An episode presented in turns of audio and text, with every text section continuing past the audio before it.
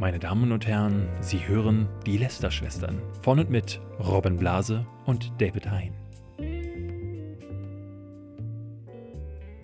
Robin Blase und David Hein, sie sind die super Lester-Schwestern. Ich habe mal gedacht, ich singe heute. Robin, was sagst du dazu? Ich äh, bin ein bisschen überrascht. ich dachte nicht, dass wir jetzt einen neuen Jingle schreiben, Ja. äh, aber ich muss sagen, ich finde ihn gut. Ja, äh, ich bin ja der Kreative von uns beiden. Mhm. Das habt ihr jetzt Merkt alle man. auch gerade Und der man, ne? musikalische auch. Ja, wir haben auch wieder ganz viele kreative Leute, die sich viel Schönes für uns ausgedacht haben. Äh, unter anderem küren wir äh, oder wir prämieren den Montana der Woche. Ja, wir haben- wir haben erster Preisträger Montana Black, aber da möchten wir euch dann gleich informieren. Äh, nee, wir haben ganz viele Themen. Casey Neistat ist dabei, äh, Alberto ist wieder da, wir werden auch erklären, wer das ist, für alle, die es nicht wissen. Äh, es gab eine coole Troll-Geschichte auf Twitter. Ähm, es gibt eine riesige YouTube-Sache, da haben wir auch lange nicht mehr drüber geredet, über, über YouTube-Netzwerke. Da hat sich äh, groß was entwickelt, generell so mit digitalen Medienunternehmen, viel getan in der letzten Woche. Äh, YouTube hat ein neues Update rausgebracht, äh, was die Community Guidelines angeht. Und es gab sogar Drama rund um ein Charity-Ding und das haben wir mal so ein bisschen. Stellt sich heraus, Loot für die Welt ist nämlich gar nicht für die ganze Welt, sondern nur für eine Organisation. Ich dachte mir immer, warum belügt ihr die Leute? Ja, ja, das werde ich, heute- das werde ich heute hier exklusiv aufdecken. Super. Ähm, bevor wir das machen, einmal kurz Hashtag Werbung für Rudel. Das ist, ähm, ich das ist ein geiler Name, ne? Rudel, also R-O-O-D-L.io. Ähm, das ist eine Nochmal. R-O-O-D-L.io. Rodlio sozusagen. Ja, genau. Super, ganz Ähm, toller Name. Das ist, das ist eine, äh, ein, eine Umfrage. Jetzt kommt ganz kurz, jetzt kommen diese ganzen Namen, die, weil alle anderen Domains jetzt schon voll Ja. sind, werden jetzt äh, irgendwann werden äh, diese ganzen Apps sowas wie heißen, weil dann nur noch die X und R-Kombination. das Internet ist voll. Ja. Und diese Firma ist der Beweis dafür. Nee, die, bieten, die bieten etwas an für Influencer. Mhm. Und ich habe das mal ausprobiert. Ähm, auf meinem Instagram-Account. Haben vielleicht einige, einige gesehen. Und deswegen haben wir gedacht, wir machen jetzt auch ein bisschen äh, Werbung hierfür. Weil ich das tatsächlich sehr cool fand. Ähm, und zwar äh, geben, die ihm geben die einfach einem so eine, so eine Umfrage. Ähm, und die kann man dann bei sich auf Instagram posten oder bei YouTube oder wo auch immer. Ähm, wir können es auch in den Podcast machen. Ihr könnt äh, auf umfrage.lesterschwestern.com gehen. Ich habe nämlich jetzt tatsächlich auch die Domain lesterschwestern.com gekauft, aber auch Ja. ein weiterer Beweis dafür, dass das Internet voll ist. Ja. Lesterschwestern.de war schon vergeben. Ich raste aus. Ich Wer ra- hat ich sich das bin, genommen? Ich bin so ausgerastet. Bestimmt dieser Jochen Bendel und Ja. die äh, Melissa, äh, die damals das Ding von uns gestohlen haben. Aber ihr könnt da mitmachen und dann können wir um einiges mehr über euch rausfinden. Anonym natürlich, aber wir können mehr rausfinden über euch, als uns zum Beispiel Spotify-Statistiken das sagen. Ich habe das jetzt mal Zum Beispiel, was hört ihr so für Podcasts? Genau, also mal so Infos, so zum Beispiel andere Podcasts, mit denen wir gerne mal kooperieren können. Genau. Ne? Und das geht natürlich, also eigentlich ist es ja eher für YouTube und Instagram gedacht. Ich habe das mal gemacht, da sind auch spannende Sachen, zum Beispiel aus welcher Stadt kommt ihr, das ist ja eine coole Statistik, um Mhm. mal zu wissen, wo man eine Tour macht. Oder äh, natürlich diese typischen Statistiken, die man auch bei YouTube hat, so wie alt bist du. Nur das Ding ist, bei den YouTube Analytics und auch bei Instagram Analytics bin ich mir oft nicht sicher, ob das stimmt. Mhm. Weil wer ist denn unter 18 und meldet sich bei YouTube als unter 18 an? Jeder gibt doch an, dass er über 18 ist. Ja. Deswegen bin ich mir bei YouTube immer nicht ganz sicher, ob das wirklich, ob das wirklich stimmt. Zumindest was die Zahl angeht. Bei dir kamen jetzt äh, relativ viele auch unter 18 bei raus bei der Umfrage, ne? Äh, nicht viele, aber mehr als auf YouTube. Also bei mir, Ah, ich kann okay. ja genau die Zahl sagen. Bei mir sind 17 Prozent haben angegeben, dass sie unter 18 sind. Okay. Ist aber natürlich auch eine Frage. Nehmen Leute, die unter 18 sind, eher an so einer Umfrage teil, weil sie mehr Zeit haben? Und ich habe das jetzt auf Instagram gestellt. Jüngere Leute sind wahrscheinlich eher auf Instagram als auf YouTube. Das kann auch daran liegen. Ist natürlich so eine Sache, die man dann so ein bisschen sich für sich selber noch Ja. mathematisch äh, lösen muss. Aber ich zum Beispiel gefragt, was sind, was sind die Hobbys? Ähm, welchen, welchen anderen Influencern äh, folgt ihr so? Ähm, auf welchen Plattformen ist man unterwegs? Äh, welche Marken findet man cool? Das fand ich auch ganz spannend. Also mal so zu gucken, welche Unternehmen sind Unternehmen, die cool wären als Sponsor für einen YouTube-Kanal oder für, für einen Podcast auch. Ähm, und auch mal so eine Frage, so wie findet ihr eigentlich die Kooperation bisher? Ist, ist, ist, ist das cool oder ist das, kann man da noch was besser machen? Und auch zu den Videos. Das fand ich, das fand ich tatsächlich das Spannendste für mich. Ich habe nämlich gefragt, was schätzt ihr an meinem Content am meisten? Regelmäßigkeit. Und, äh, genau, das war der, das ist tatsächlich der letzte, Das ist am wenigsten angegeben. Ähm, aber zum Beispiel kritische Themen und Informationsgehalt haben ganz viele Leute äh, geschrieben, die bei weitem die Mehrheit einmal mit äh, kritische Themen 82 Prozent. Und ich persönlich hätte tatsächlich eher gedacht, ähm, dass es auch noch der Humor mit ist. Humor ist auch mit dabei, ist aber nur auf Platz 4 nach Authentizität, kritischen Themen und Informationsgehalt. Und ich verkrampfe mich immer so unglaublich hart darauf zu achten, dass Videos auch wirklich lustig sind und irgendein lustiges Element, Element haben. Das gebe ich natürlich manchmal auch auf, aber zu wissen sozusagen, dass das nicht das unbedingt Wichtigste ist, auch vielleicht ganz cool, ähm, dass man sich dann, dass man nicht so perfektionistisch bei der Content-Erstellung ist und Mhm. denkt, so, es muss jetzt nicht noch ein Witz rein, den man dann irgendwie erzwingt und der am Ende vielleicht wegen dem Erzwingen auch gar nicht lustig ist. Also fand ich super spannend, hat echt Spaß gemacht. Könnt ihr, wie gesagt, selber teilnehmen auf umfrage.lästerschwestern.com jetzt für den Podcast. Und äh, wenn ihr Influencer seid, und wir wissen ja, alle Influencer hören diesen Podcast, denn alle Influencer haben angefangen, Podcasts zu machen, nachdem wir angefangen haben. Grüße gehen raus. Und alle haben Angst, hier drin vorzukommen. Grüße gehen raus mit Hashtag Werbung. Äh, Rudel.io äh, könnt ihr da mal ausprobieren. Ja. Äh, wir kommen zu dem, Ja. dem, dem neuen, den neuen Preis, den wir Ja. äh, ausrufen möchten. Äh, dem Montana der Woche. Wir haben uns nämlich überlegt, äh, wir hatten jetzt ein paar Wochen tatsächlich Montana Black ausgespart. Äh, viele, die ihn nicht kennen, ihr müsst einfach nur die letzten zehn Folgen hören.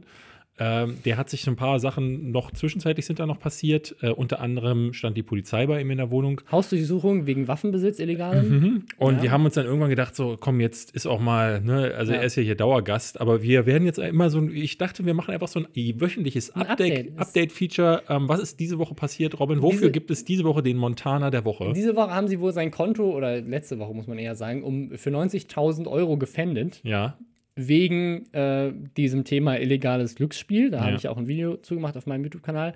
Und ähm, jetzt illegaler Waffenbesitz kam halt noch dazu und Geldwäsche ähm, sind wohl die Vorwürfe. illegaler Ta äh, Ähm, Waffenbesitz war aber meiner Ansicht nach nur eine Vermutung. So Also angeblich, also genau, es ist alles mutmaßlich, muss Ja. man auf jeden Fall dazu sagen. Die Staatsanwaltschaft ermittelt wegen diesen drei Sachen jetzt wohl gerade und es gab deswegen wohl eine Hausdurchsuchung, das hat er ja selber auch bestätigt und äh, das Konto wurde wohl gefändet. Ähm, das ist jetzt aktuell der Stand, mal gucken, wie es da weitergeht. Also er hatte ja davor, das hat er auch selber gesagt, schon einen Fall wegen Steuerhinterziehung, musste da wohl relativ hohe Strafen zahlen. Mhm. Ähm, ja, Mir tut er tatsächlich ein bisschen leid mittlerweile, weil er kriegt richtig viel Shit. mir auch, ja. Ähm, man muss dazu sagen, so, ich fände es cool, wenn er, äh, wir hatten es ja auch mehrfach schon gesagt, wenn er sich auch mal hinsetzen würde und sagen würde, hey, äh, ziemlich uncool, ich versuche das mal zu Das regeln. macht er in den Streams eigentlich schon relativ äh, gut. Also er, er, er zeigt jetzt nicht unbedingt Reue, ja, Aber er ist schon so, dass er sagt, so, hey, wenn ich dann einen Fehler gemacht habe, dann trage ich auch die Konsequenzen. Ja. Das finde ich eigentlich ganz cool an ihm. genau. Deswegen äh, äh, dieses, die Sache jetzt mal eher nur als Update. Ähm, der, die, wir wollen auf Montana Black nicht Ja. noch mehr rumhacken. Worauf hacken wir stattdessen rum, Robin? Ähm, ich würde mal kurz auf Casey Neistat rumhacken. Ich würde sagen, das Uh. habe ich ja nie gedacht, dass das jemals kommt von uns. Ja, Äh, und zwar haben wir ja auch öfters äh, im Podcast mal das Thema Marketing. Und diese Woche gibt es eine Marketingaktion, die ich tatsächlich ganz cool fand. Coole Idee, auch cool umgesetzt. Und zwar hat Burger King in Amerika ähm, dafür, die bringen halt irgendwie so Zucker. Pommes wieder zurück, irgendwie so Funnel Fries. Und die gab es halt zuletzt vor neun Jahren oder so. Und deswegen sind die halt hingegangen, das Social Media Team, und hat mit dem offiziellen Burger King Account die Tweets von Influencern von vor neun Jahren geliked. Und das ist natürlich vielen Leuten aufgefallen, weil du halt eine Push-Notification bekommst, weil Burger King halt ein Verified Account ist und dann siehst du halt, dass sie irgendwelche mega alten Tweets geliked haben. Ähm, und das haben halt mehrere Influencer, inklusive Casey Neistat, dann auch rausgetweetet, so, hey Burger King, warum liked ihr denn meine alten Tweets? Haha, wie strange. Ähm, und dann ist rausgekommen, dass es halt eine Marketingkampagne war, um quasi damit kostenlos Reichweite zu generieren. Hat extrem gut funktioniert, weil halt super viele Leute ihnen auf den Leim gegangen sind. Inklusive Casey Neistat, wie gesagt. Und der hat jetzt ein Video gedreht, wo er, also in Teilen gespielt, aber in Teilen wirkt es so, als wäre er wirklich sauer. Ja.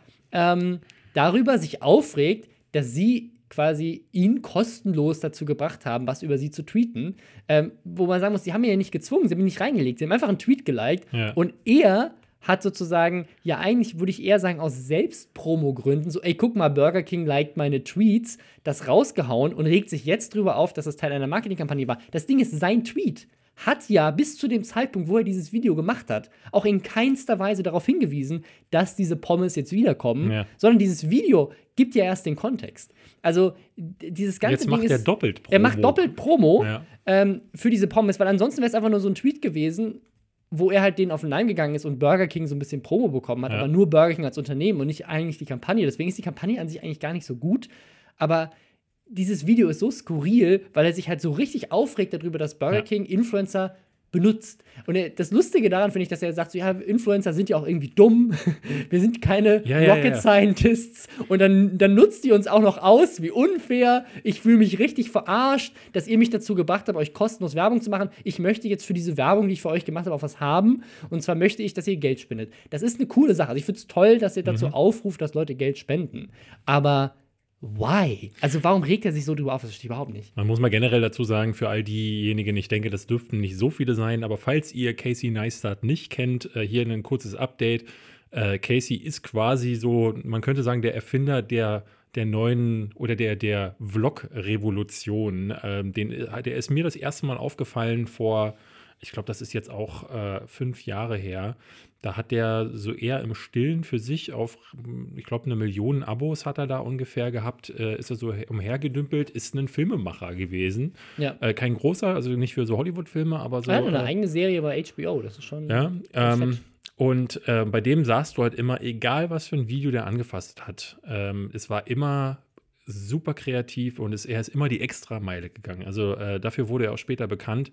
Der hat äh, Vlogs gemacht, wo er nicht einfach nur eine Kamera sich Ja. selbst ins Gesicht hält und sagt so, hey Leute, ich bin jetzt hier gerade auf dem Weg äh, äh, zu XY und dann halt äh, das, das Maximalste, was er bringen konnte, war wie Unge dann, also die Hand so auf Ja, das ja. Ding und so ein Geräusch zu machen, sondern hat die Kamera, also wenn er joggen war, hat er sich dabei gefilmt. Ja. Und wie er das gemacht hat, ist Kamera hinstellen, dran vorbei joggen, Kamera wieder Er aufnehmen. hat, sie, er hat sie inszeniert. Also er, Er hat, hat das eben Nicht, inszeniert. er hat nicht gevloggt, sondern er hat quasi sein Leben wie ein Film inszeniert und das täglich. Also er hat auch vorher, vorher schon Videos gemacht und durch dieses Daily Vlogging ist er wirklich bekannt geworden, weil er Daily Vlogging halt, ich würde mal sagen, als einer der ersten so richtig kreativ umgesetzt hat. Genau. Und gilt meiner Meinung nach, also da stehe ich auch äh, jetzt immer noch dahinter, als äh, einer der kreativsten und besten Creator auf der Genau. Plattform. Ich finde das jetzt auch, muss ich dazu sagen, gar nicht so ein, es ist kein Aufreger. Ist kein Aufreger. ich kein fand nur Aufreger. diese Ko Konstellation spannend. Es war ein Video, was uns auch ein, äh, beim im Reddit äh, reingespült wurde. Und ich glaube eher so aus der Perspektive, mal, dass Leute gemacht guck mal die Arschlöcher von Burger Ja. King. Dabei muss man sagen, also auch das ist jetzt nicht eine Marketing-Höchstleistung. Also klar, dass es funktioniert hat. Und das sind Äh, aber, das war, also die dürfen doch Tweets liken. Die haben niemanden ausgetrickst, nix. Die Leute sind selber dumm genug, dann Burger King Promo zu geben, Genau. weil sie den Tweet geliked haben. Also- sie haben es ja auch aus dem Grund gemacht. Also habt ihr denn, habt, also natürlich ging es um jetzt um diese, diese Zuckerpommes da, aber natürlich haben sie diesen alten Tweet damals auch schon geliked aus Promogründen. Ist jetzt nicht so, als wäre das eine neue Entdeckung, dass ein Social Media Team eines Corporate Twitter Accounts Tweets von Influencern liked, weil der Social Media Manager den Tweet mega lustig fand. Passiert mir immer wieder. Also ich, äh, mir folgen äh, zum Beispiel Netflix und Amazon. Äh, Ja. Ich habe das jetzt gesehen bei Warner Brothers, ähm, wo ich mich dann zum Teil auch frage, warum folgen die einem? Ja. Aber es ist natürlich, ich sehe das bei Max zum Beispiel relativ häufig. Max äh, fragt dann zum Beispiel bei solchen Sachen immer wieder nach. Und auch wenn ich mal gesagt habe, ey, ich freue mich auf eine Serie, dann äh, ist das Social Media Team von Netflix und Amazon ganz schnell zur Stelle, weil sie genau wissen, so Leuten, die das dann teilen, antworten wir mal schneller. Ähm, finde ich tatsächlich gar nicht so problematisch. Ich fühle mich dann auch nicht benutzt und ich habe auch nicht das Gefühl, ähm, dass das äh, dass das irgendwie eine unheilige Allianz ist, sondern im Endeffekt bin ich ja auch, wenn ich zum Beispiel bei Amazon hatte ich das mal gemacht, wann kommt Ash vs. Evil Dead raus, habe ich die angequittert, die antworten mir sofort, wahrscheinlich schneller als Ja. normal, manch, manch anderem. Ähm, ich bin ja auch irgendwo Fan Ja, von sowas und möchte, finde das natürlich dann auch cool, äh, wenn ich eine Antwort bekomme, tweete die dann auch weiter, weil es auch wieder ein Service irgendwo ist. Und Äh, das Umgekehrte passiert ja dauernd. Also, dass Influencer sich über irgendeine Marke aufregen Ja. und sie dann öffentlich an den Pranger stellen In wegen irgendwas so. Äh, habe ich auch schon gemacht, zweimal. Einmal, äh, einmal beim, als der Techniker nicht kam, habe ich mich drüber aufgeregt. Und äh, da, das war tatsächlich ein Problem, wo, wo Twitter meine einzige Lösung war. Ähm, da da äh, wurde eine, eine Maschine umgelenkt vom Flugzeug von Düsseldorf nach Köln-Bonn, weil Düsseldorf schon gesperrt war, weil die so viel Verspätung hatte, dass sie in der Luft umgeleitet werden musste an einen anderen Flughafen, weil der andere schon zugemacht hatte. Und dann kamen wir in Köln an und äh, im Flugzeug sagen die uns, ja, sie werden dann am Gate erwartet und dann werden sie Leute in Bussen nach Düsseldorf bringen. Kommen wir raus, ist dieser Flughafen auch zu. Und da war keiner mehr da. Und dann standen wir da mit 200 Leuten und wir konnten auch nicht zurück. Und dann haben wir die, die ein, zwei Menschen, die wir da noch gefunden haben, haben halt, haben halt alle gesagt, nee, wir wissen von nichts, wir wussten gar nicht, dass die Maschine hier landet. Und dann war Twitter sozusagen die einzige Möglichkeit, wie ich gedacht habe, ich kann jetzt schnell für die 200 Leute, die hier alle gemeinsam mit mir waren, schnell eine Lösung finden und einfach mal rausfinden, ob wir uns jetzt alle Taxis nehmen sollen oder sowas und ob das dann auch erstattet wird. Und da habe ich dann tatsächlich auch schnell eine Antwort bekommen und dann kamen auch irgendwann die Busse und so weiter. Also es ging dann, lag nicht unbedingt an meinem Tweet, aber äh, ich habe zumindest mit dem Tweet kurzzeitig einmal äh, Informationen bekommen. Okay. Ja, äh, kurze Nummer, ähm, komisch, Ja. komisches Video, komische äh, Werbekampagne, muss ich auch ganz klar sagen. Äh, reden wir nicht weiter drüber. Ja, ich würde sagen, wir reden mal über, über was positiv-negatives. Und zwar Positiv, negativ? ähm, übers, übers Trolling auf Twitter oder generell um so Leute, die halt gerne mal so äh, Das haben absetzen. wir ja häufiger bei uns. Das ja. haben wir öfter bei uns und jetzt haben wir mal einen ganz interessanten Twist. Patton Oswald, ich weiß nicht, ob ihr den kennt. Der ist Schauspieler, hat unter anderem in äh, Blade 3 zum Beispiel mitgespielt. Also, man, man, falls ihr ihn seht, Man werdet- kennt ihn auf man- jeden Fall. werdet ihr ihn Ja. kennen. Und der ist relativ ähm, tüchtig, wenn es so um Nerd-Sachen geht. Also, der Ja. ist äh, jemand, der sehr, sich sehr, sehr viel mit so Superhelden-Sachen auch beschäftigt und so. Und ähm, ist äh, gern noch Gast in Talkshows, ist ein sehr witziger Typ und schreibt viel auf Twitter. Ist auch einer von denen, so wie auch Ricky Gervais, die auf Twitter sich gerne auch mit ihren Fans anlegen. Also der hat jetzt, ähm, ging es um ein Posting, was er auf Twitter gepostet hat gegen Trump. Mhm. Der hatte neulich von sich, der hatte neulich die äh, ganz kluge Weisheit verbreitet, Build a wall, äh, äh, end crime. Ja, genau. Ja, also das die, die, die Lösung ganz einfach, sobald die Mauer da ist, wird es nie wieder Verbrechen in den USA geben. Das hat der Trump ganz klug erkannt. Und da hat dann Patton Oswald irgendwie äh, Eat Shit oder so irgendwie geantwortet. Und daraufhin hat ihm ein Typ auf Twitter geschrieben, erst, äh, ja, ich bin froh, dass du in Blade 3 gestorben bist. Das ist doch geil. Das finde ich richtig lustige Ja. Antwort. Und äh, er hat ihm dann noch geschrieben, dass er so ein abgebrochener Zwerg sei, der beim Basketball gar nichts hinbekommen würde. Also so ein bisschen so. Also, Also, auch, also es war eigentlich, also eigentlich hat er, hat er gar nicht groß also es ist keiner von, beleidigt, sondern keiner, das waren genau. eher so schnippische. ist keiner von den heftigen Kommentaren und äh, Patton Oswald ist bekannt dafür, dass er mit der Community sehr gerne auch interagiert. Der ist anders als ich. und äh, der hat dann erst schnippisch geantwortet und hat sich dann aber die Mühe gemacht, mal auf das Profil des Typen zu gucken. Und mh, das äh, bestätigte dann so das, was ganz viele von uns auch immer mal wieder denken, dass wenn man sich mit jemandem in den Haaren hat, der äh, sehr, sehr äh, zerstörerisch wirkt oder äh, auf Dinge reagiert, wo du glaubst, so, hey, wie kann man da so explodieren, dass da irgendwie eine Hintergeschichte dabei ist. Und in dem Fall war es wohl so, dass äh, der äh, Typ, der ihm da geantwortet hatte, hatte auf Twitter seine Leidensgeschichte da ge, ausgebreitet. Der ist ein Ex- ähm, Kriegsveteran, Mhm. kam nach Hause, hat mit Diabetes zu kämpfen und ähm, war wohl vor wenigen Wochen im Krankenhaus, weil er zwei Wochen sogar ins Koma gefallen war oder versetzt werden musste. Ähm, dem geht es sehr, sehr schlecht. Äh, hatte so ein Foto auch gepostet, wie er wirklich da liegt und nichts mehr geht und hat eine GoFundMe-Kampagne gestartet, weil er Hilfe braucht. Ja, es weil, weil typisch Amerika es kein Gesundheitssystem Ja. gibt, gerade für jemanden, der sogar als Veteran ja eigentlich äh, sogar im Staatsdienst war und da eigentlich äh, für ihn gesorgt Ja. sein sollte. Sogar, also sogar in Amerika ist das ja zumindest äh, geregelt. Ähm, aber das, äh, da braucht er trotzdem Geld für seine ganzen Krankenhausschulden. Genau, und äh, Patton Oswald hat das dann gesehen und dann passierte was, was ich richtig toll fand. Also bei all den Geschichten, die wir immer über Twitter negativ verbreiten, war das ein Moment, wo mir mein kleines kaltes Herz ein bisschen erwärmt ist. Nämlich äh, Patton Oswald äh, schrieb dann einen Twitter-Beitrag, wo er meinte, hey Leute, der Typ hat mir, hat mir gerade geantwortet, wollte, hat mir mit Hate geantwortet und ich wollte ihn eigentlich selber zurück anscheißen, aber dann gucke ich in seine Timeline und sehe, der Mann, dem geht's richtig schlecht und er braucht Hilfe. Und Patton Oswald hat dann 2000 Dollar aus eigener Tasche für die GoFundMe-Kampagne äh, des Mannes äh, geteilt und hat dann seine Fans dazu aufgerufen. Und die haben alle gespendet, also nicht alle, aber Alle, sehr viele. Ähm, und es sind 21.000 Dollar zu, zusammengekommen für den, für den Typen, der wiederum dann auch geantwortet hat und meinte so, ich bin völlig, ich weiß nicht, was ich sagen soll und war, schrieb dann auch noch mal, ähm, er, er hätte nicht gedacht, was so Kommentare auslösen können und ähm, er, wollte, er wollte nicht hurtful sein, also er wollte niemanden verletzen ähm, und er wird sich künftig überlegen, ähm, das, also seine eigene Frustration nicht auszulassen im Internet. Dabei muss man da sagen, das war ja noch einer der netten Kommentare, Ja, ja. was wir so manchmal für Kommentare lesen bei uns oder Deswegen bei war anderen. es, glaube ich, auch leichter, da an ihn zu spenden. Also, Exakt, genau. glaub, wenn er geschrieben hätte, du Hurensohn, dann Schicke hätte, deine wahrscheinlich, Mutter. Ja. hätte wahrscheinlich das Geld wäre da nicht angekommen. Aber ja. Aber ja, es ist eine schöne Geschichte. Der Typ hat eine Lektion fürs Leben gelernt, dem ist möglicherweise geholfen worden. Und ich finde das irgendwie von Patton Oswald sehr, sehr coole, sehr, Ja. sehr coole Sache. Und aber auch von den Leuten von Patton Oswald, die Patton Oswald nicht mehr kennen, als dass er ein Schauspieler ist. ja.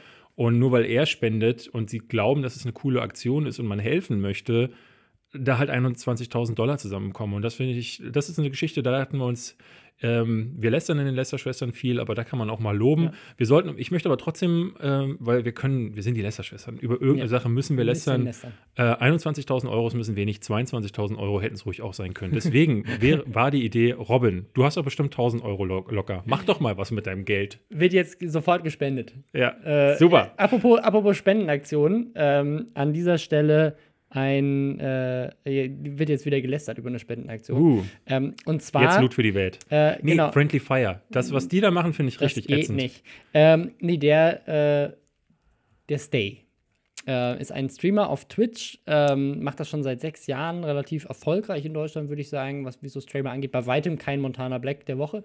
Aber, was, ähm, was streamt er so? Ich weiß gar nicht, was der. So ich glaube, sehr, sehr unterschiedliche Sachen. Er redet auch viel vor der Kamera. Das ist so Variety, ich bekomme ihn immer nur mit, ich bekomme ihn nur mit, weil er auf Twitter sehr also er ist so fast so die Original Lester-Schwester. Äh, ja, er hat auch mit, mit Nix da ja zum Beispiel schon viele Videos, gibt auch coole, auch, auch wirklich coole Videos gegen Mert zum Beispiel damals. Genau, das war ein richtig geiles so, richtig so Rap-Video, Rap, Rap wo sie extra gemacht. in die Türkei für gefahren sind. Das war ein ähm, richtig toller Song. Ganz ähm, coole Sachen gemacht. Ich habe es immer mal wieder mitbekommen, dass er sich in äh, großen Debatten immer mit äh, ja. zu Wort gemeldet hat, ist aber auch einer von denen, die viel Shit dafür bekommen, weil er sich gefühlt nur aufregt, also nochmal ein bisschen schlimmer als wir beide.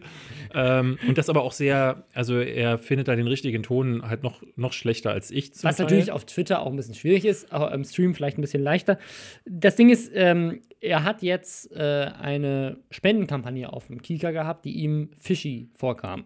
Und zwar. Er wollte ähm, quasi so ein bisschen aufdecken. Wollte aufdecken, genau. Und zwar bei, bei Stream, Stream, Streamers with Hearts oder Streamers Streaming with Hearts. With Hearts Streaming with Heart. Äh, ähm, genau, das äh, ist so eine kleine Organisation, die gibt es schon, ich glaube, jetzt drei Jahre. Die haben insgesamt laut eigenen Angaben so rund 70.000 Euro an äh, Deutsche Krebshilfe gespendet. Mhm. Und da machen unterschiedliche Streamer mit, ähm, die quasi da ihre Streams zur Verfügung stellen und sammeln dann gemeinsam Geld dafür. Haben auch teilweise Sponsoren, unter anderem MSI hat äh, sich da irgendwie beteiligt. Und haben, äh, ja, also äh, eigentlich dafür, dass das so, so, ein paar kleine Streamer sind, eigentlich ein ziemlich cooles Ding auf die Beine gestellt, ähm, wenn man es so erstmal betrachtet. Dann kam aber Stay und ihm ist aufgefallen, dass sie für ihre Spenden Tippy-Stream benutzen. Das ist ein Service, den benutzen ganz viele Twitch-Streamer.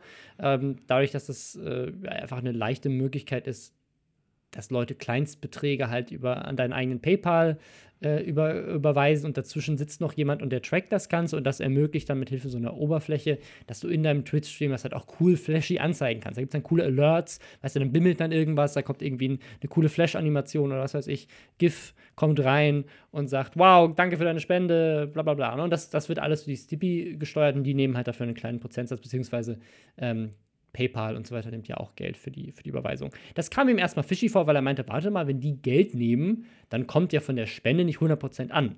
Weil ein gewisser Prozentsatz geht ja an PayPal oder Tippy. Mhm. Ähm, das war so das Erste. Dann hat er sich darüber aufgeregt, dass äh, es wohl ein Giveaway gab äh, und keine, keine Versteigerung, weil Sponsoren wohl Preise zur Verfügung gestellt haben und die haben sie dann im Stream verschenkt und haben sie nicht versteigert. Und das war seiner Meinung nach ein Ausfall an Spendengeldern, die man ja hätte auch spenden können. Das sind Dinge, die hätten der Deutschen Krebshilfe zugutekommen können, wenn man die Sachen verkauft hätte, anstatt sie zu, zu verlosen. Ähm, und dann, äh, das Gut, war, aber das, sind so ja, das sind ja Dinge, die. Ja, komme ich, äh, komm ich auch gleich zu.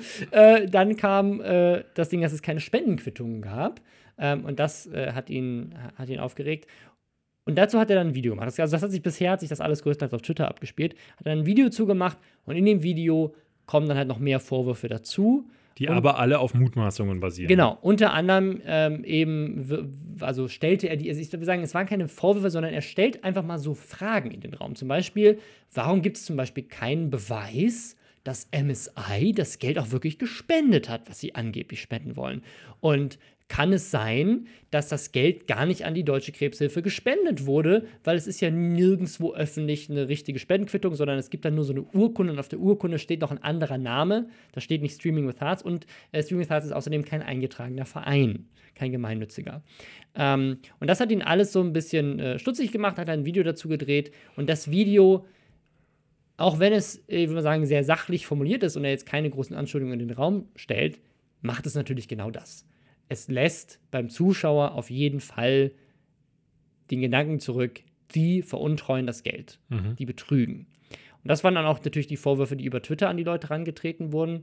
Ähm, und das sind halt alles irgendwie so relativ junge oder halt verplante Streamer, ähm, die dann auch nicht so richtig wussten, wie sie damit umgehen sollen, ist so mein Gefühl.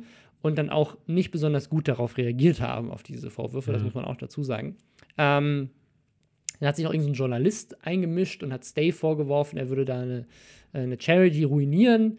Ähm, und darauf hinaus ist es jetzt tatsächlich gelaufen. Äh, dieses Ding wurde jetzt dicht gemacht. Mhm. Ähm, ja, jetzt ist so ein bisschen Wohl die auch, Frage. wohl auch, also es, ich habe jetzt heute Morgen ein Video gesehen, wo Stay sich nochmal dazu äußert, wo er nochmal sagt, so, ey, oh Mensch, das wollte ich jetzt aber auch wiederum nicht, ähm, weil er, glaube ich, äh, ne, annimmt, dass es hauptsächlich durch seinen ja, Mini-Shitstorm, den er auch an, aufge- ja. gewühlt hat.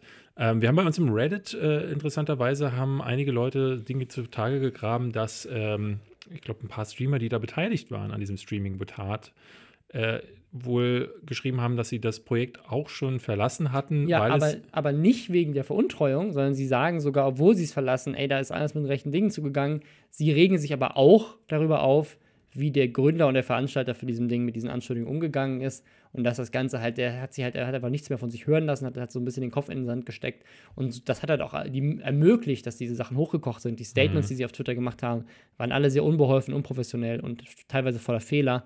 Das hat dafür gesorgt, dass natürlich dieser Gedanke, dass das irgendwie alles fake ist, so ein bisschen hochgeschaukelt wurde. Also ich finde es ja in erster Linie mal, ne, wir, also wir beide sind ja so Leute, die Videos machen oder die äh, solche Themen dann an Wo man angehen, Fragen stellt, ja. Äh, wo man Fragen stellt, aber ähm, im Optimalfall hast du dazu auch schon eine Antwort. Ja. Oder du hast so einen äh, klaren Verdacht, dass diese Frage, die natürlich eine, äh, einen Umkehrschluss bei den Leuten, die zuschauen, äh, hervorruft, dass du die im Zweifelsfall eben beantworten könntest. Und ich finde es dann schwierig, wenn du, ähm, das ist ja eine Sache, die wir immer wieder auch sagen, wenn du auf YouTube Videos machst, ohne äh, die Faktenlage abgewartet zu haben, dann ist das, dann stellst du da Sachen in den Raum, die jemandem schaden können. Und das ist hier offenbar passiert. Deswegen, äh, du hast ja noch mal im Grunde spezielle Einblicke, weil ihr seid ja im Grunde genau. mit Loot für die Welt seit Jahren mit genau denselben Problemen. Ich, also ich habe ich hab diese. Tweets schon gesehen, habe dann das Video geguckt und musste ehrlich gesagt sagen, äh, ich bin sehr froh, dass äh,